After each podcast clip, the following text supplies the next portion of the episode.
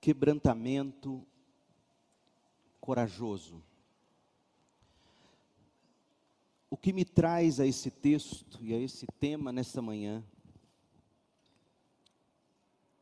é que, é que hoje nós iniciaremos um, um processo de disciplina por causa de pecado sexual. Quando nós encerrarmos a transmissão para celebrarmos a ceia, nós traremos o caso pelo qual nós vamos orar de hoje até o dia em que poderemos nos reunir em assembleia para o movimento de membros. Alguns de vocês já sabem de quem se trata, ah, e quem ainda não o sabe, saberá em instantes. E nessa manhã eu quero que você considere comigo de que maneira o crente, a igreja, trata o pecado. Miqueias capítulo 7, de 7 a 9. Quanto a mim, busco o Senhor, e espero confiante que Deus me salve. Certamente meu Deus me ouvirá. Não se alegrem meus inimigos, pois mesmo que eu caia, voltarei a me levantar Ainda que eu esteja em trevas, o Senhor será minha luz.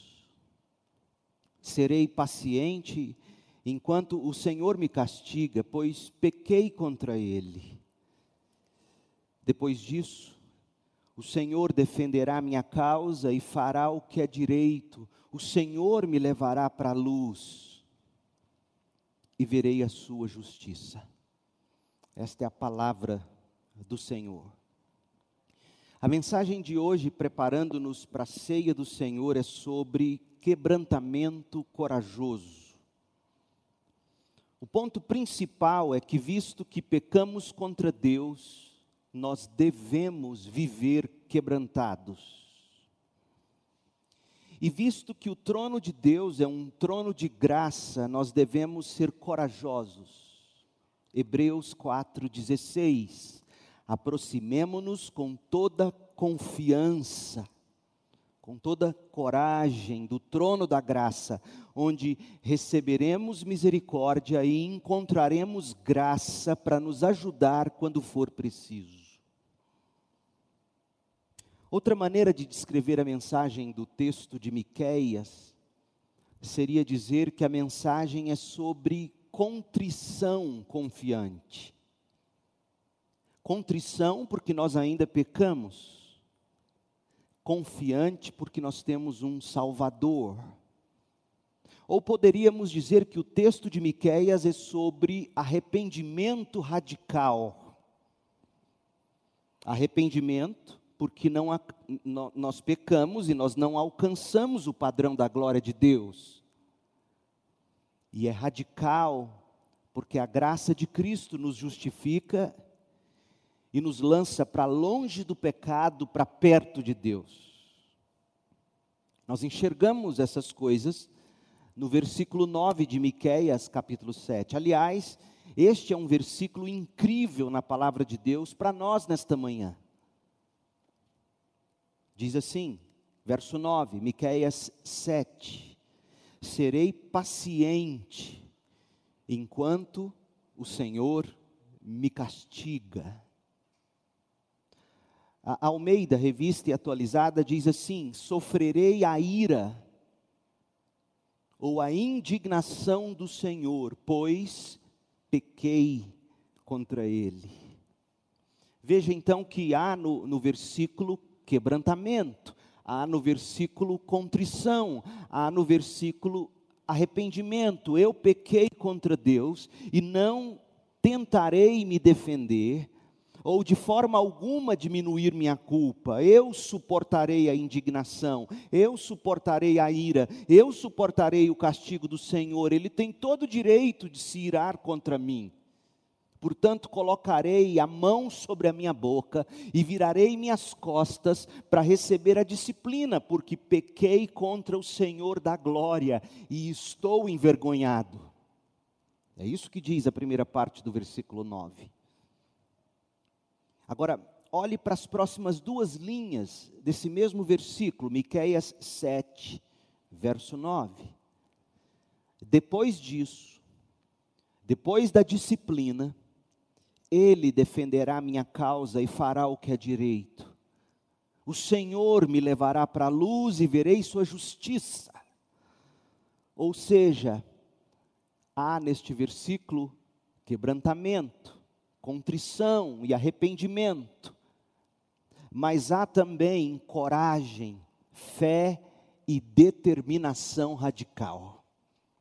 De novo, olhe para esse mesmo texto e veja isso. Isso não está saindo da minha cabeça, sai da palavra de Deus. Veja o quebrantamento em Miqueias 7, verso 9. Serei paciente enquanto o Senhor me castiga, pois pequei contra ele. Agora veja a confiança de Hebreus 4 aqui, veja a coragem. Depois disso, o Senhor defenderá minha causa e farei o que é direito. O Senhor me levará, me levará para a luz e verei sua justiça. O profeta, portanto, em nome do Israel contrito, profeta está dizendo: pequei contra Deus. Eu estou quebrantado debaixo de sua santa indignação, mas esse mesmo Deus, esse mesmo Deus irado, logo irá pleitear minha causa ficará do meu lado, me justificará, e por isso eu sou corajoso, eu sou confiante em Sua graça, estou quebrantado pela Sua indignação, mas corajoso, confiante em Sua graça. Meu povo, o que é tão notável e útil sobre esse versículo é que ele mantém essas duas coisas tão próximas que nós costumamos separar. Esse versículo mantém juntas justa indignação e graciosa justificação. Esse versículo mantém juntas a ira santa de Deus e a graça perdoadora de Deus. O que Paulo colocou em Romanos, o justo e justificador Deus. Aqui, Miqueias 7, verso 9. Muitos de nós acham que é impossível viver assim, mantendo essas duas coisas tão próximas em Deus. Geralmente, o que se costuma pensar, inclusive entre crentes, é que se nós pensamos que Deus está zangado conosco, nós despencamos em vergonha, em desespero. Ou, se pensamos em Deus como sendo misericordioso conosco, a gente acaba sentindo que não há lugar para contrição. Deus é amor, Deus é misericordioso. Não há necessidade de quebrantamento, não há espaço para arrependimento radical. Não é verdade? Não é assim que as pessoas costumam pensar? Tragicamente, hoje nós temos a tendência de separar o que a Bíblia mantém junto. Portanto, a mensagem de hoje é esta: nós vamos manter juntas essas realidades. Quando pecarmos, aceitemos a indignação de Deus, aceitemos a disciplina e não a neguemos ou nos esquivemos dela. E não só isso. Quando pecarmos, sejamos corajosos e creiamos que esse mesmo Deus em breve pleiteará a nossa causa e nos restaurará em justiça. Esta é a mensagem de hoje. Em sua caminhada com Deus, mantenha junto que Deus uniu quebrantamento corajoso e coragem, confiança, arrependimento e fé, esperança. A essa altura, A essa altura, se eu conheço bem o coração humano, se eu ouço bem os arraiais evangélicos, a essa altura eu posso ouvir alguns pensando mais ou menos algo do tipo: ah, mas mas isso aí, esse tipo de atitude divina é coisa do Antigo Testamento. No Novo Testamento não é assim. Alto lá, crente, alto lá. O Deus da antiga é o mesmo Deus da nova aliança celebraremos a ceia em instantes. Portanto, abra sua Bíblia em 1 Coríntios 11 e veja o que Paulo, falando da nova aliança, escreve sobre justiça, sobre disciplina e graça conjugados no mesmo instante no coração de Deus. Disciplina e graça. 1 Coríntios 11, 28 e 32. Atente-se para o fato de que nós estamos lendo o Novo Testamento, não é o Velho.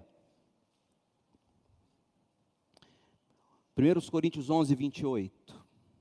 Paulo está orientando os cristãos de Corinto sobre a participação deles na mesa, na ceia do Senhor.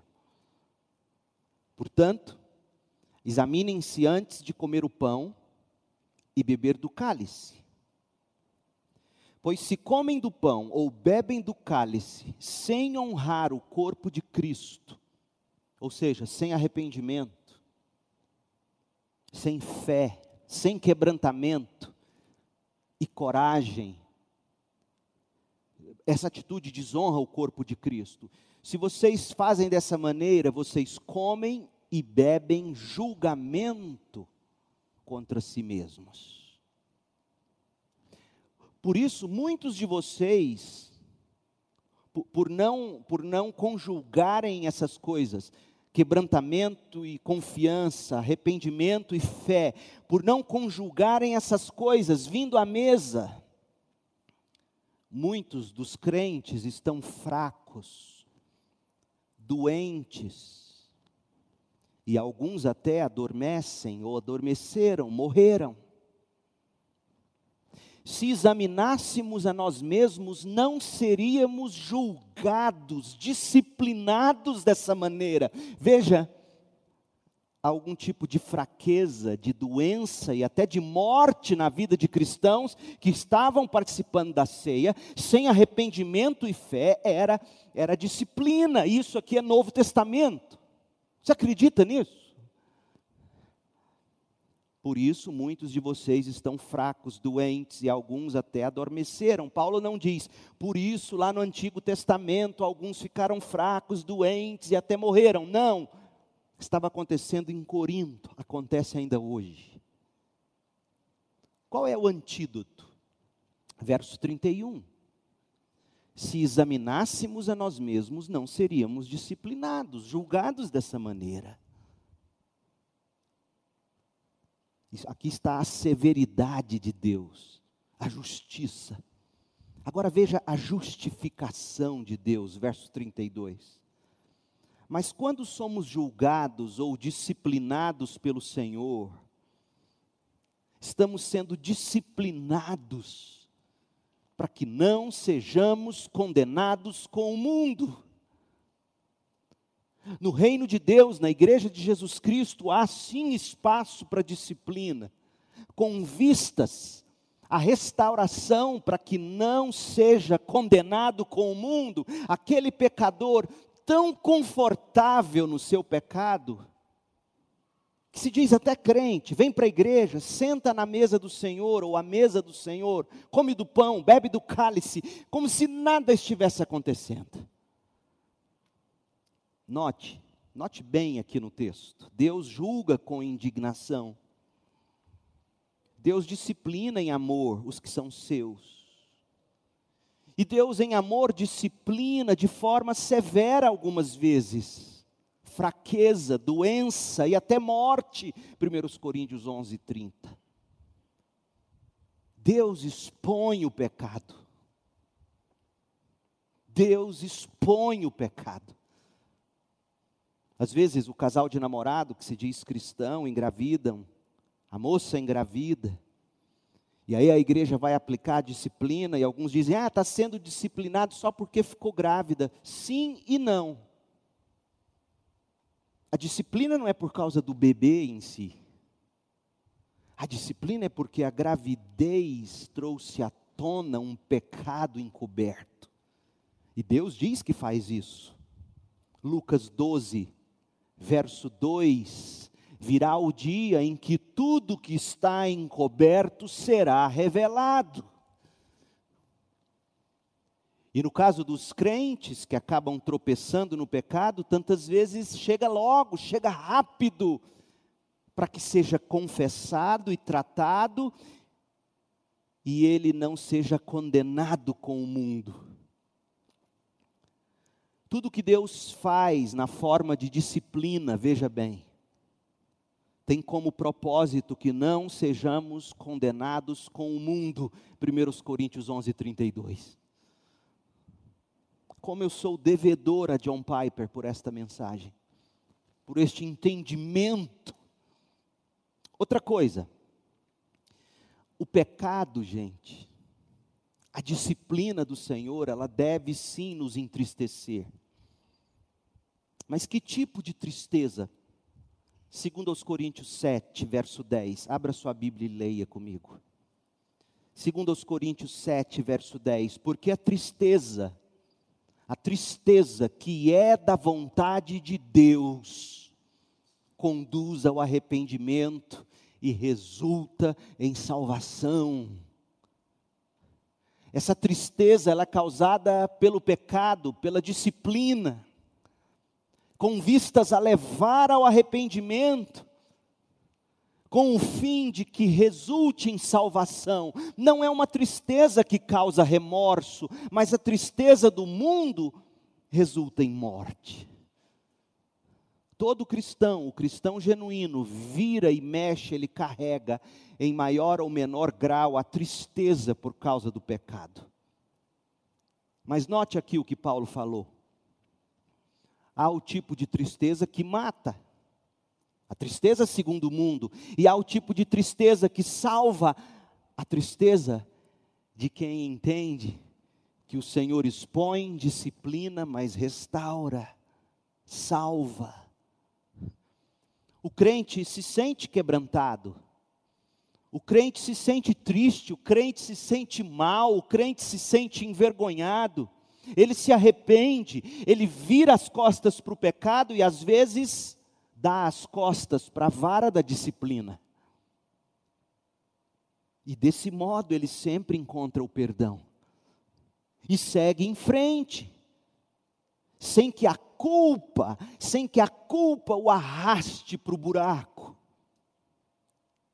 Já a dor pela culpa, aquela causada pelo mundo, o remorso, conduz ao desespero e arrasta à morte o pecador.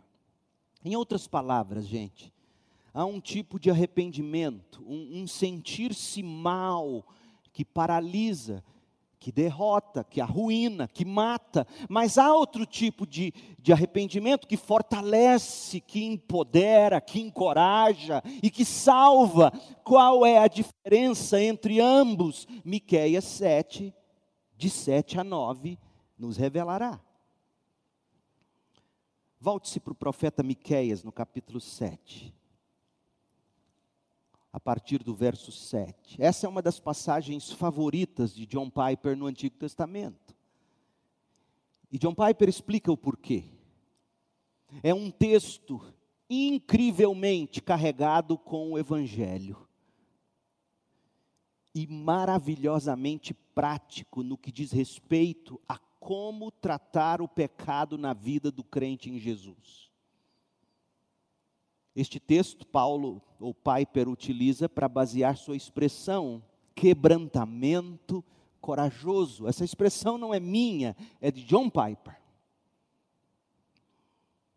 Mas antes de, de, de, nós mergulharmos no texto, a gente vai fazer bem em nos voltarmos para um, tirarmos um momento aqui e nos voltarmos para o contexto mais amplo do livro do profeta Miqueias. Aqui nós temos um profeta que viveu e que pregou na Judéia, a parte sul de Israel, o reino sul, cuja capital era Jerusalém. Ao norte, Israel, a capital era Samaria. Ao sul, Judá, a capital era Jerusalém. Ele pregou em Judá durante o reinado de três reis. Você vê isso no primeiro capítulo de Miqueias, no verso 1. Ele reinou durante Jotão, Acás e Ezequias. Isso foi cerca de 700 anos antes de Cristo. 2721 anos antes de nós. O grande inimigo político do povo de Deus naquela época era a Assíria. E Miqueias testemunhou os assírios destruírem a capital do reino do norte de Israel no ano 722 a.C. Eles destruíram o norte e depois a Babilônia viria e destruiria o sul. Entretanto, o que você precisa entender e que Miqueias vai deixar claro no livro dele inteiro é que o inimigo mais arrasador do povo de Deus não era a Assíria. O inimigo do povo de Deus hoje e sempre é o pecado. De fato, os bandos da Assíria, os bandos da Babilônia, os bandos da Pérsia, os bandos de Roma, os bandos daqueles que sempre se levantaram contra o povo de Deus na história, estão se levantando e ainda se levantarão. Esses bandos são moleza para o Deus Todo-Poderoso. Na verdade, durante o reinado de Ezequias, por exemplo, tempo este em que Miqueias era profeta, Deus mesmo matou 185 mil soldados assírios em apenas uma noite para salvar Jerusalém.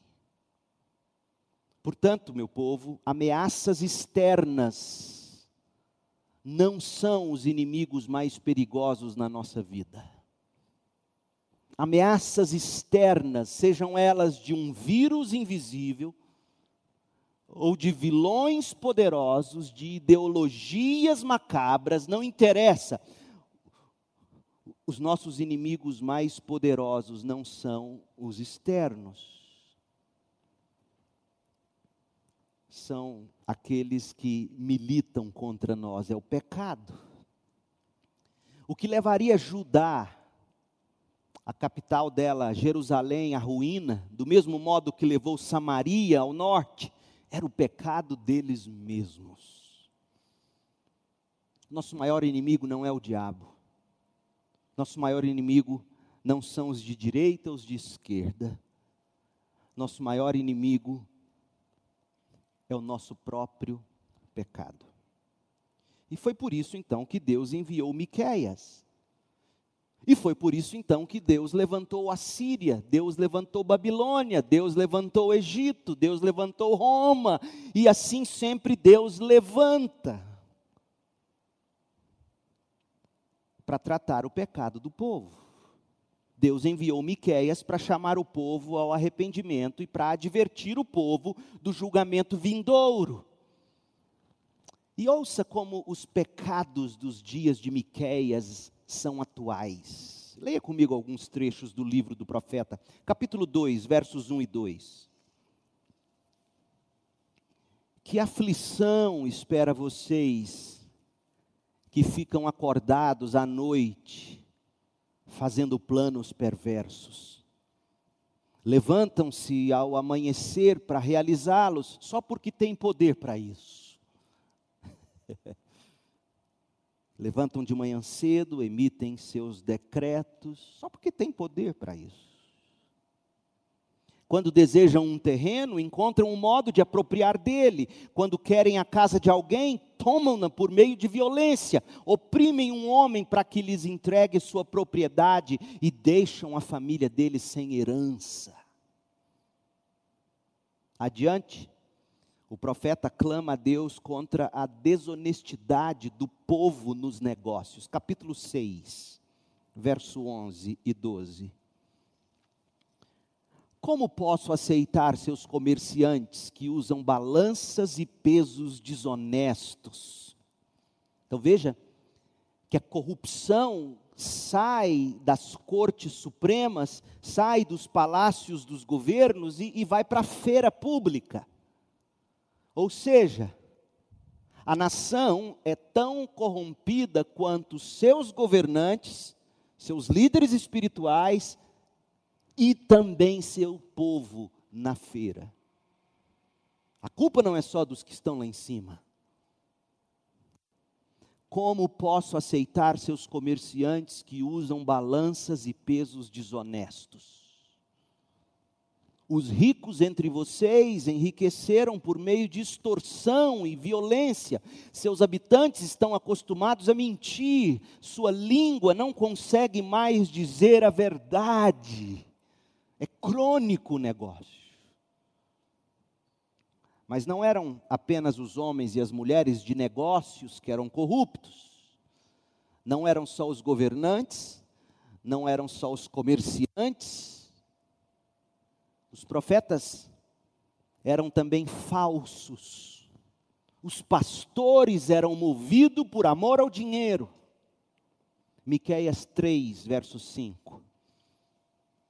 Assim diz o Senhor: vocês, falsos pastores, falsos profetas, fazem meu povo se desviar, prometem paz ao que lhes dão comida, mas anunciam guerra aos que não os alimentam. Anunciam paz àqueles que seguem vocês, ofertam para vocês e lançam maldição sobre aqueles que tentam dizer que o que vocês estão fazendo está errado. Você já viu o pastor fazer isso? Tem alguns aí.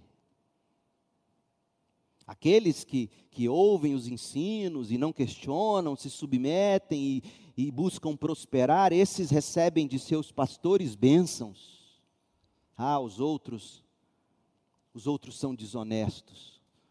Os outros são insubmissos, recebem a maldição. Em outras palavras, os profetas eram pregadores de aluguel. Eles diziam o que os ricos, o que os poderosos da congregação queriam ouvir para que pudessem prosperar mais rápido. Será que a igreja brasileira tem um pouco disso hoje? O pior de tudo era que a coisa estava corrompida já no ninho, no núcleo familiar.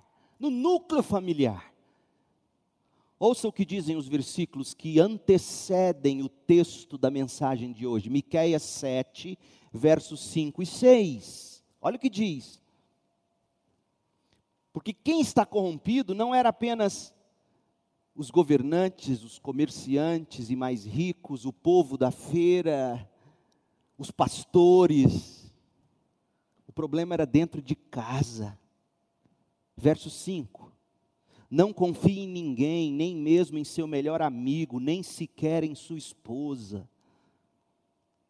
Pois o filho despreza o pai, a filha se rebela contra a mãe, a nora se rebela contra a sogra seus inimigos estão em sua própria casa. Jesus cita esse versículo no contexto do ministério dele. Aquele, portanto, era um tempo calamitoso, meu povo. Miqueias tinha o trabalho bastante impopular de alertar as pessoas de que a corrupção nos negócios, no comércio, na religião, na política, os negócios no lar teriam sobre todos um um terrível julgamento de Deus se não houvesse arrependimento.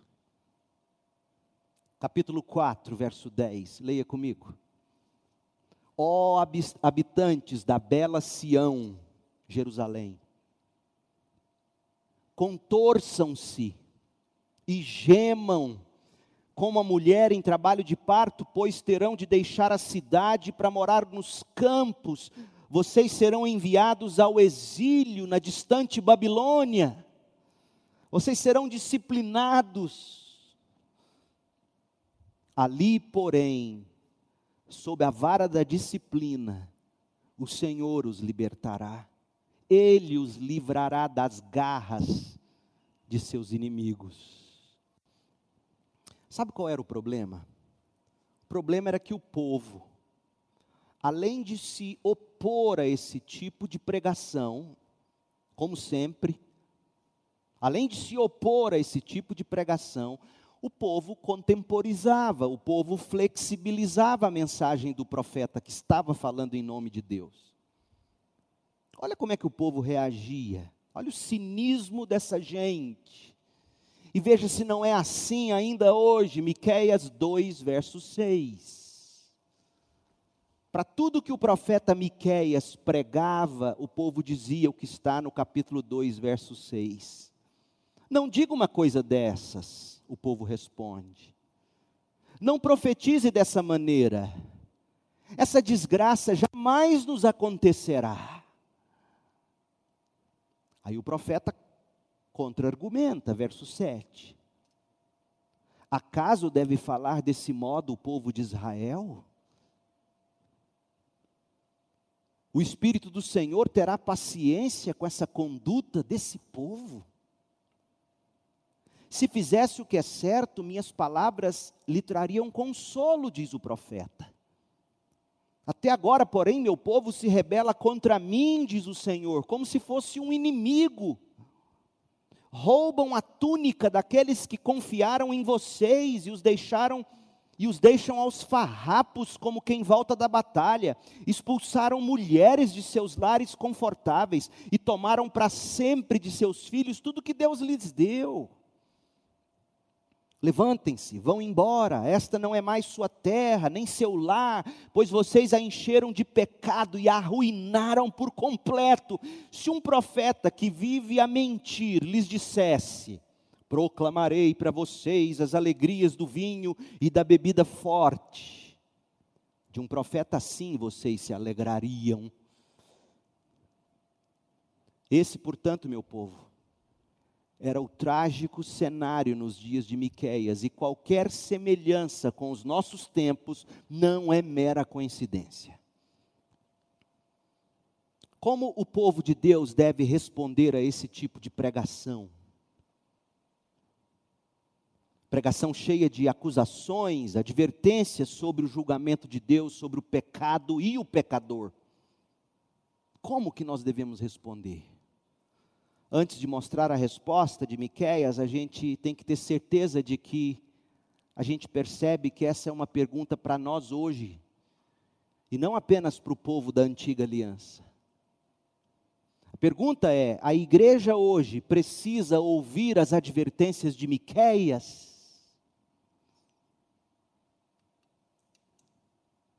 Num sermão intitulado Fogo do Céu, tradução livre do título, porque o, o sermão está em inglês.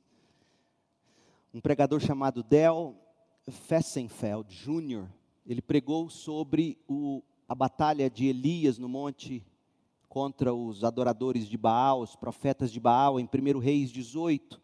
O sermão, o título é Fogo do Céu. Esse pregador, ele expressou suas dúvidas de que a igreja esteja mesmo no meio de um avivamento. Eu também duvido que esteja. Se de fato nós estivéssemos desfrutando de avivamento, o pastor pergunta, abre aspas, por que as tantas formas de impureza moral estão em uma crescente em igrejas evangélicas que pregam a Bíblia? Por que a taxa de divórcios é tão alta na igreja quanto no mundo? Porque a grande maioria dos cristãos nunca leva alguém a Cristo. Porque os cristãos tratam com tanta trivialidade questões tão sérias da fé. Porque as igrejas estão cheias de pessoas que desejam uma experiência cristã conveniente, de meio período, de fim de semana, e que não demonstram nenhum interesse sério no crescimento espiritual.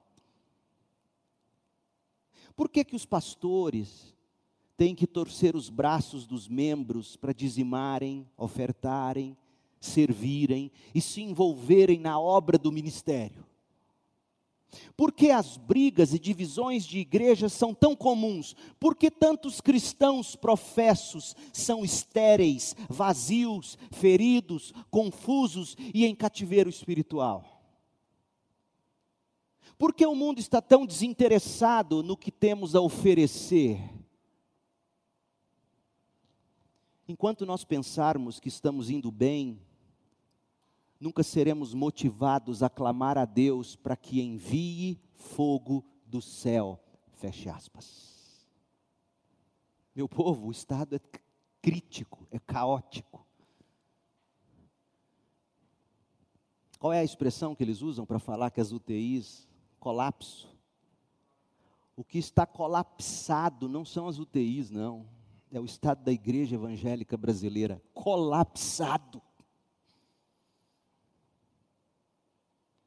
Mas graças a Deus que ainda existem Miqueias por aí, ainda hoje, que enxergam na igreja evangélica brasileira o tipo de fraqueza, pecado e corrupção que Miqueias viu em Israel, em Judá, 2721 anos atrás.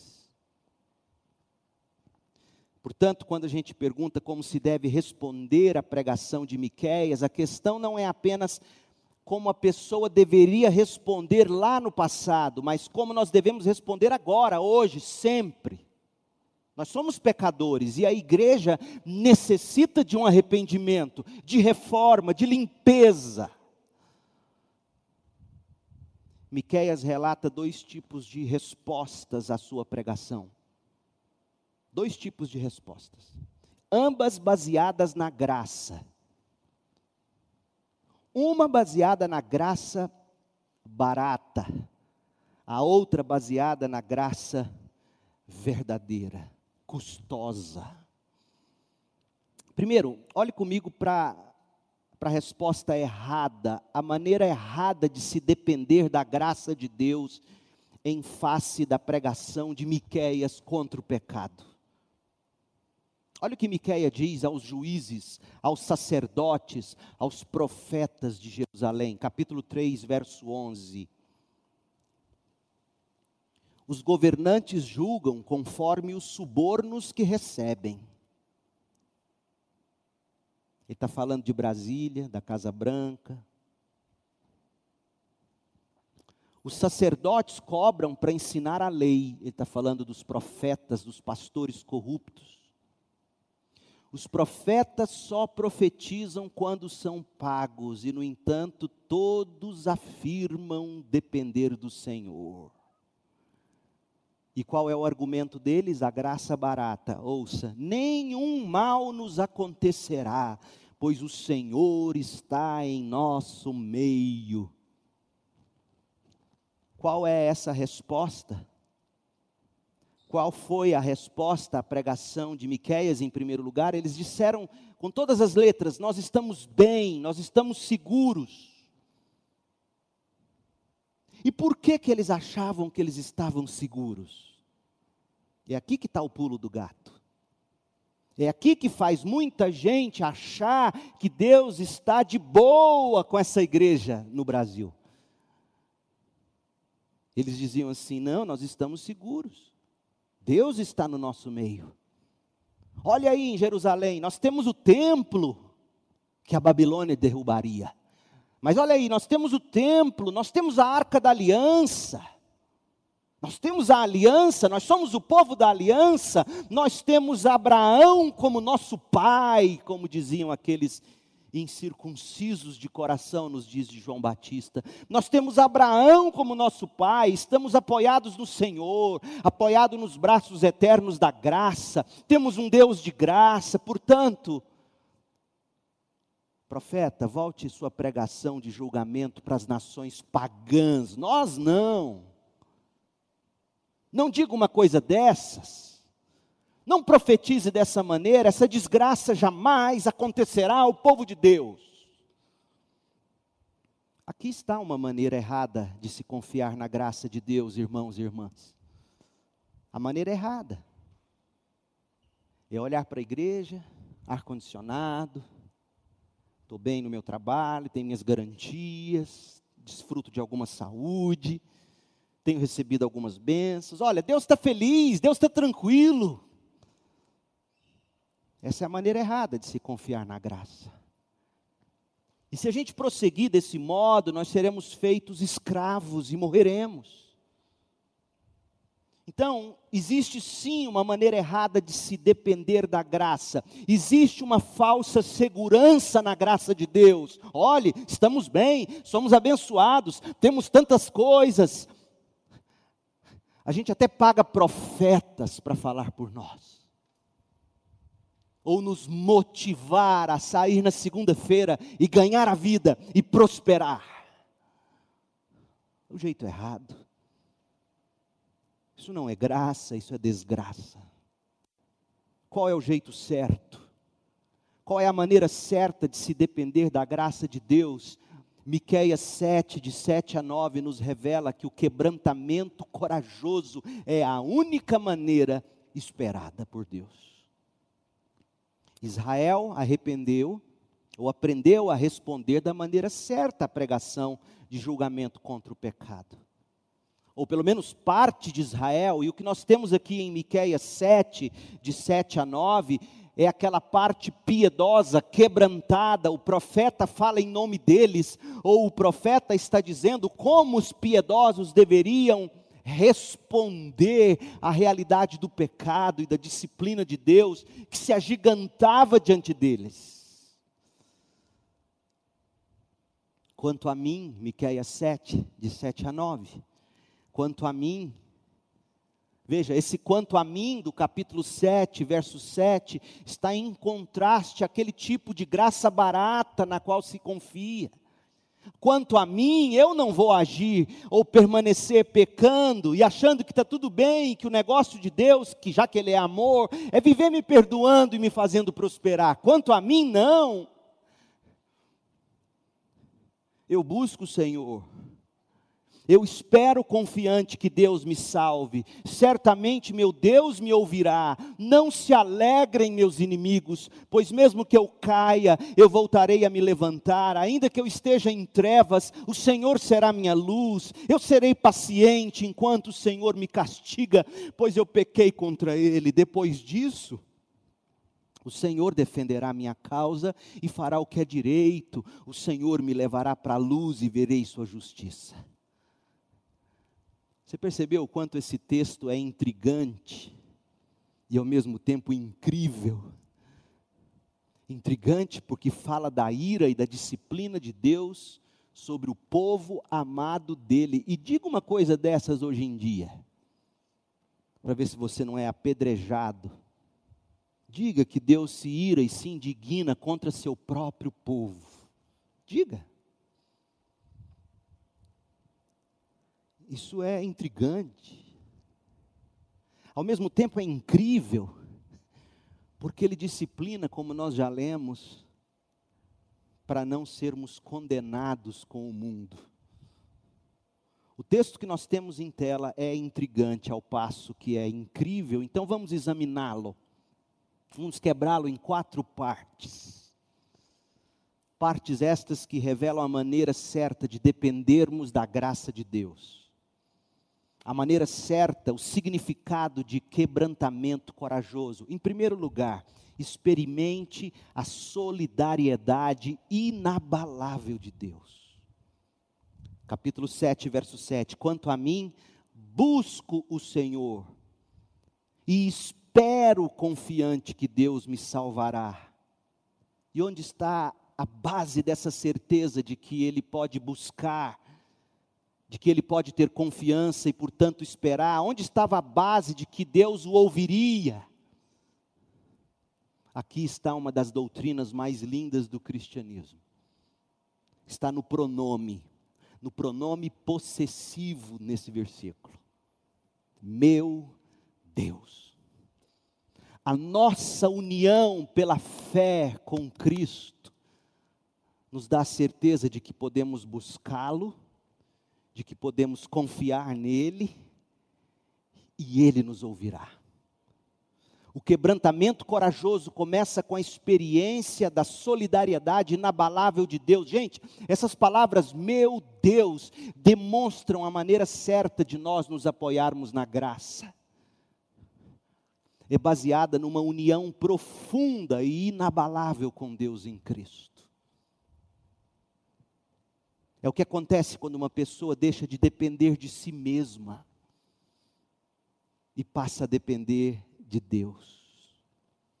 É o que acontece quando um traidor faz, quando ele decide se render ao seu legítimo soberano, ele baixa a guarda, ele abaixa as armas da oposição, ele aceita o perdão do rei e então faz um juramento de fidelidade. Daquele dia em diante, ele é o súdito do rei e o rei é seu rei.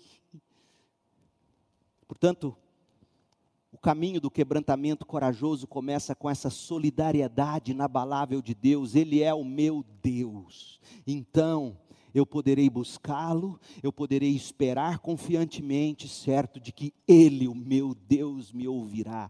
A pergunta nessa manhã, então, se faz nos seguintes termos: Ele é mesmo seu Deus? Segunda coisa, aceite a justa indignação de Deus. Aceite. Além de experimentar a solidariedade inabalável de Deus, o quebrantamento corajoso, ele aceita a indignação quando se peca contra o meu Deus, o seu Deus, o nosso Deus. Isso significa que o cristão, ele não minimiza a feiura do pecado. O cristão não esconde o pecado dele.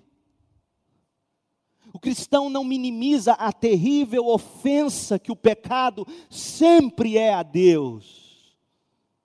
Nós não fazemos vistas grossas ao estrago, à vergonha, à decepção, às feridas que o pecado causa na vida das pessoas ao redor de quem peca. Pecado estraga, envergonha, decepciona, fere. Oh, meu povo, tudo isso passou no meu coração essa semana. Quando esses queridos nossos, amados nossos, foram flagrados pelo pecado. Isso porque é um dos jovens, se não o jovem que mais anda perto de mim. Eu fiquei no lugar do pai, no lugar da mãe, a vergonha, a decepção, as feridas que o pecado causa na vida dos outros ao redor.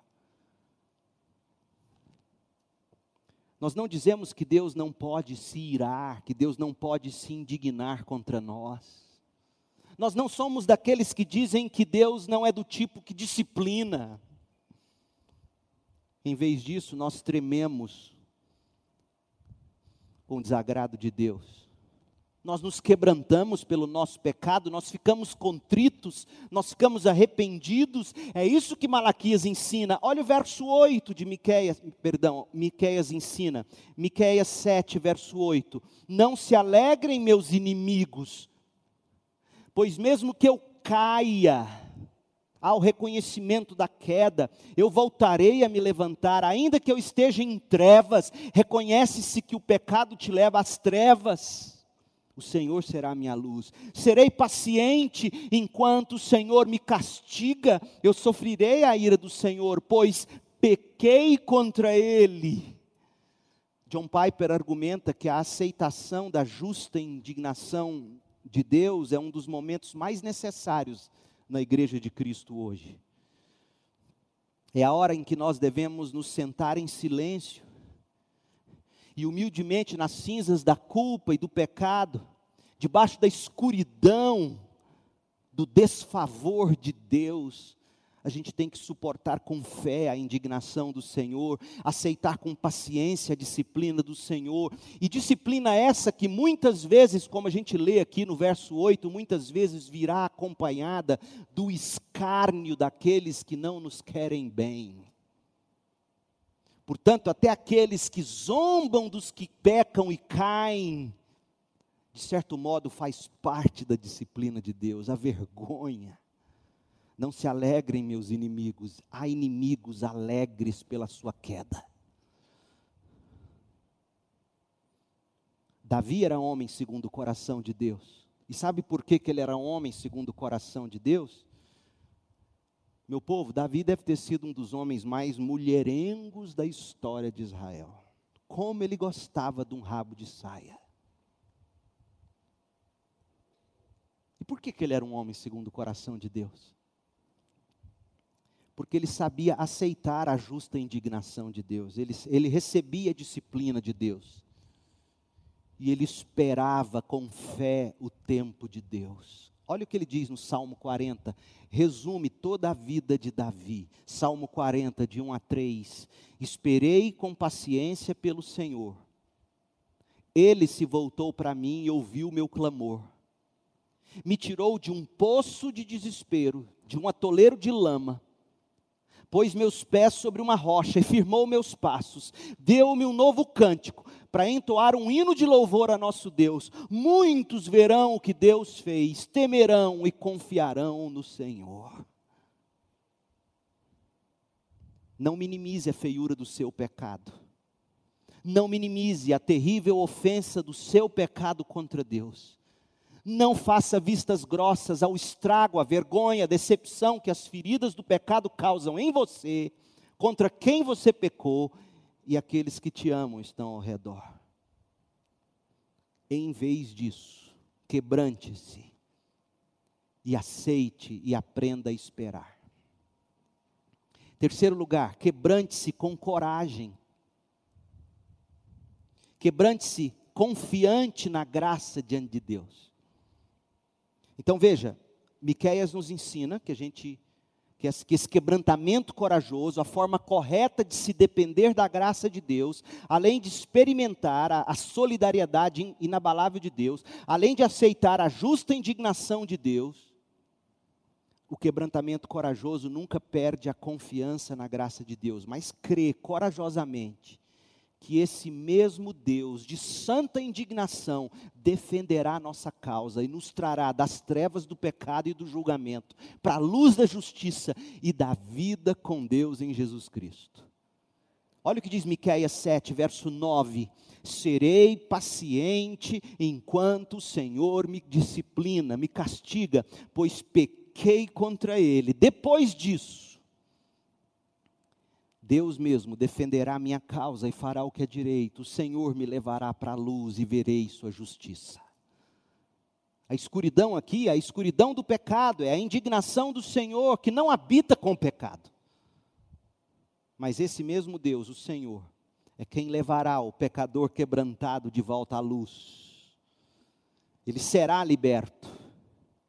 E por isso, veja a coragem do piedoso que fala pelos lábios de Malaquias. Olha o verso 8: Não se alegrem, meus inimigos, pois mesmo que eu caia, voltarei a me levantar. Ainda que eu esteja em trevas, o Senhor será a minha luz. A diferença, gente, entre a graça encorajadora, a graça custosa e a graça barata, é que o pecado é levado muito a sério na graça custosa há sim uma queda repreensível, há uma indignação real e terrível da parte de Deus, há um tempo terrível de escuridão, de humilhação, há quebrantamento, há contrição, há arrependimento ao se suportar com paciência a disciplina de Deus. E se essas atitudes faltam na vida cristã, a fé se torna ou se prova inautêntica.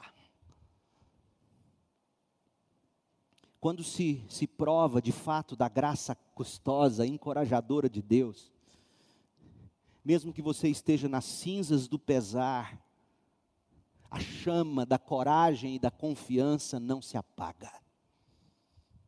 Pode até fumegar, mas não se apaga. E quando Satanás ou qualquer pessoa insulta esse cristão, dizendo que ele está acabado, esse crente pega a espada de Miqueias e diz: Não se alegrem, meus inimigos, pois mesmo que eu caia, eu voltarei a me levantar. Ainda que eu esteja em trevas, o Senhor será a minha luz. Mantenha os olhos em Deus e espere a restauração, é a última parte que eu quero considerar com você. Então, Eis como a maneira certa de dependermos da graça de Deus funciona. Eis o significado de quebrantamento corajoso. Primeiro, pecou, experimente a solidariedade inabalável de Deus, a união com Cristo que nos faz buscar a Deus, porque quem está em Cristo, em vez de prosseguir no pecado escondendo Ele, quem está em Cristo, vira as costas e, e prova do meu Deus. E busca, e depende, espera e sabe que Ele o ouvirá. Ele experimenta a solidariedade inabalável de Deus. Segundo, ele aceita a justa indignação de Deus. Ele sabe que Deus disciplina para restauração. Ele sabe que a igreja precisa disciplinar, não para destruir como o mundo, mas para restaurar. Ele se quebranta com coragem, confiante na graça de Deus, e por fim, ele mantém os olhos em Deus e espera a restauração. Em outras palavras, visto que nós cremos que nosso Deus é nossa única esperança, visto que nosso Deus é justo e justificador, nós olhamos para Ele em busca de restauração.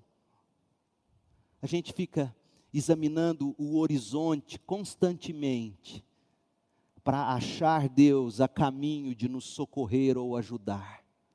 Quanto a mim, busco o Senhor e espero confiante que Deus me salve, certamente meu Deus me ouvirá. Olhe para Cristo nessa manhã, olhe em busca de restauração. Preparando-nos para a mesa do Senhor, minha exortação final é que, quando você pecar, não se escorra para debaixo do tapete, não se escore na graça barata, não fique na defensiva, não trate com leveza, nem faça de conta que está tudo bem e que ficará melhor. Essa é a graça barata. E se você é pai e mãe de filhos vivendo da graça barata, chacoalhe ele, pai. Não ache que vai resolver deixando ele como está. Quando você pecar, arrependa-se e suporte a indignação do Senhor. Em quebrantamento, aceite a disciplina e que neste quebrantamento você corajosamente creia que este mesmo Deus vai pleitear sua causa. Quando você pecar, mantenha os olhos em Cristo, espere por Ele com a seguinte confiança: meu Deus me ouvirá. Mas a questão nesse momento é: você pode chamar Deus de Deus nessa manhã? Existe de fato uma solidariedade inabalável entre você e Deus. Você se uniu a Cristo pela fé.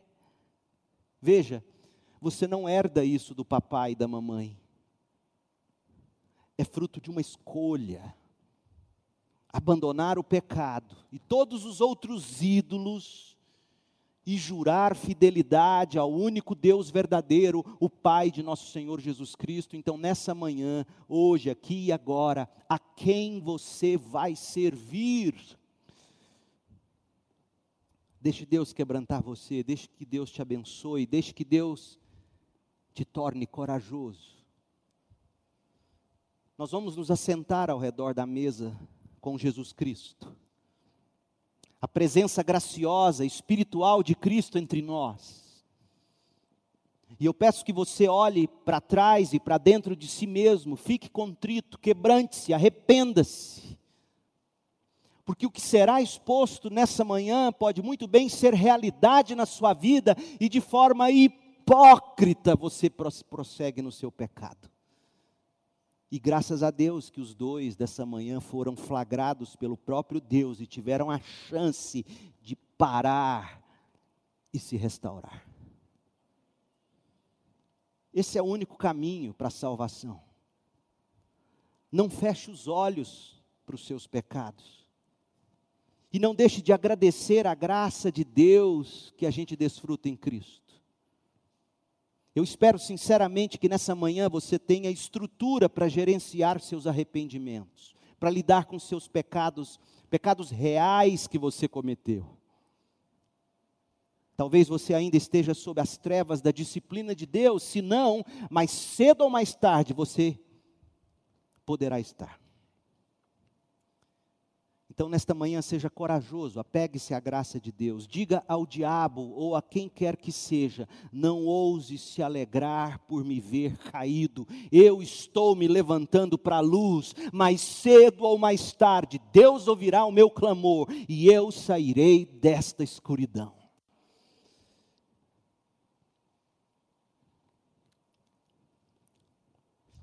De forma muito prática, nós temos um casal de jovens que estão grávidos.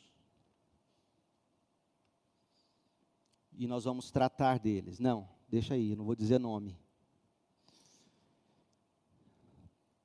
E antes que qualquer um pense, ah, mas vai disciplinar só porque ficou grávida, e, e aqueles que não estão? Aqueles que não estão grávidos e estão praticando a imoralidade sexual, eu não sei. E se você sabe e você não faz nada, você está sendo conivente nesse pecado. Sexta-feira eu preguei um longo sermão para a juventude sobre como se defender da impureza sexual e eu recomendo a todos vocês que ouçam. Vai estar no YouTube amanhã ou depois no máximo. O que nós faremos, e por isso eu pedi para não interromper a transmissão, nós vamos expor o arrependimento, nós vamos expor o pedido de perdão. E esse casal já pensava em casamento início do próximo ano, já marcaram a data, será dia 27 de março. Então, quando nós tivermos a nossa assembleia para o nosso movimento de membros, nós avaliaremos esse caso, se será o caso ou não de desligamento. Até lá, o arrependimento já foi demonstrado, o perdão já foi pedido e restauração já foi feita. Mas a igreja é quem vai definir. Mas você, jovem, membro dessa igreja, se quer continuar transando com o namorado ou com a namorada, desligue-se da igreja. O sexo é para a aliança do casamento. O sexo é para a aliança do casamento. E você, pai mãe, que sabe dessa prática e a coberta, você é conivente. No mínimo, você deveria dizer: meu filho, minha filha, se você não tomar uma medida, eu vou levar seu nome à igreja. Nós não podemos brincar com esse assunto. Sabe por quê? Não é por legalismo, não. É porque o sexo fora do casamento, ele mancha, ele macula a grande imagem que é o que? O casamento da noiva com o cordeiro, a igreja sem mácula, virgem, limpa, de branco, encontrando o Senhor Jesus no céu. Nós não podemos brincar. Se você sabe de algum jovem ou adulto que seja, que esteja nessa prática, crente, você tem a responsabilidade de, em amor, chegar nele, nela e exortar na esperança de restaurar. Se não der certo, leva testemunhas. Se não der certo, faça aqui, traga como nós vamos trazer agora. Se houver arrependimento e mudança, glória a Deus, restauramos. Se não houver, Jesus orienta desligue. Nós não podemos brincar. Ah, pastor, a gente poderia simplesmente receber a carta, o pedido de desligamento, voto em sessão, depois. Não, isso não é disciplina. Isso é dar um jeitinho. Então, nessa manhã, eu quero dizer aos que estão em pecado, pecado declarado, mas acobertado, pegue o gancho,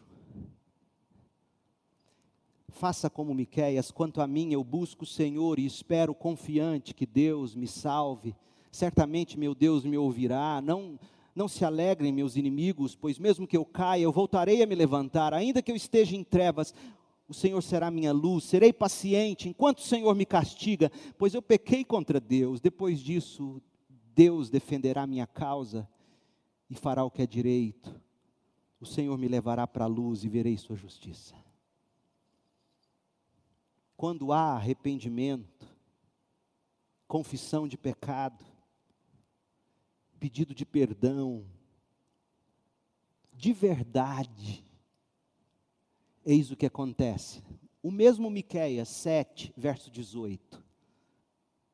Que outro Deus há semelhante a ti, que perdoas a culpa do remanescente e esqueces os pecados dos que te pertencem? não permanecerás irado com teu povo para sempre, pois tem prazer em mostrar teu amor. Voltarás a ter compaixão de nós, pisarás nossas maldades sob teus pés e lançarás nossos pecados nas profundezas do mar. Tu nos mostrarás tua fidelidade e teu amor, como prometeste há muito tempo a Abraão e a Jacó, nossos antepassados. Quebrantamento, corajoso. Meu povo, eu passei uma semana arrebentado. Cortou na minha carne. E, e, e, a Cristiane é minha testemunha, Deus é minha testemunha. Eu estou buscando fazer isso do modo mais bíblico, amoroso possível. Cheio de graça, mas cheio de verdade que esse casal que virá aqui à frente já se arrependeu e querem restauração. Mas o que mais me entristece é que há, pode haver, não vou dizer que há, pode haver muitos cínicos entre nós. Não sigam no pecado.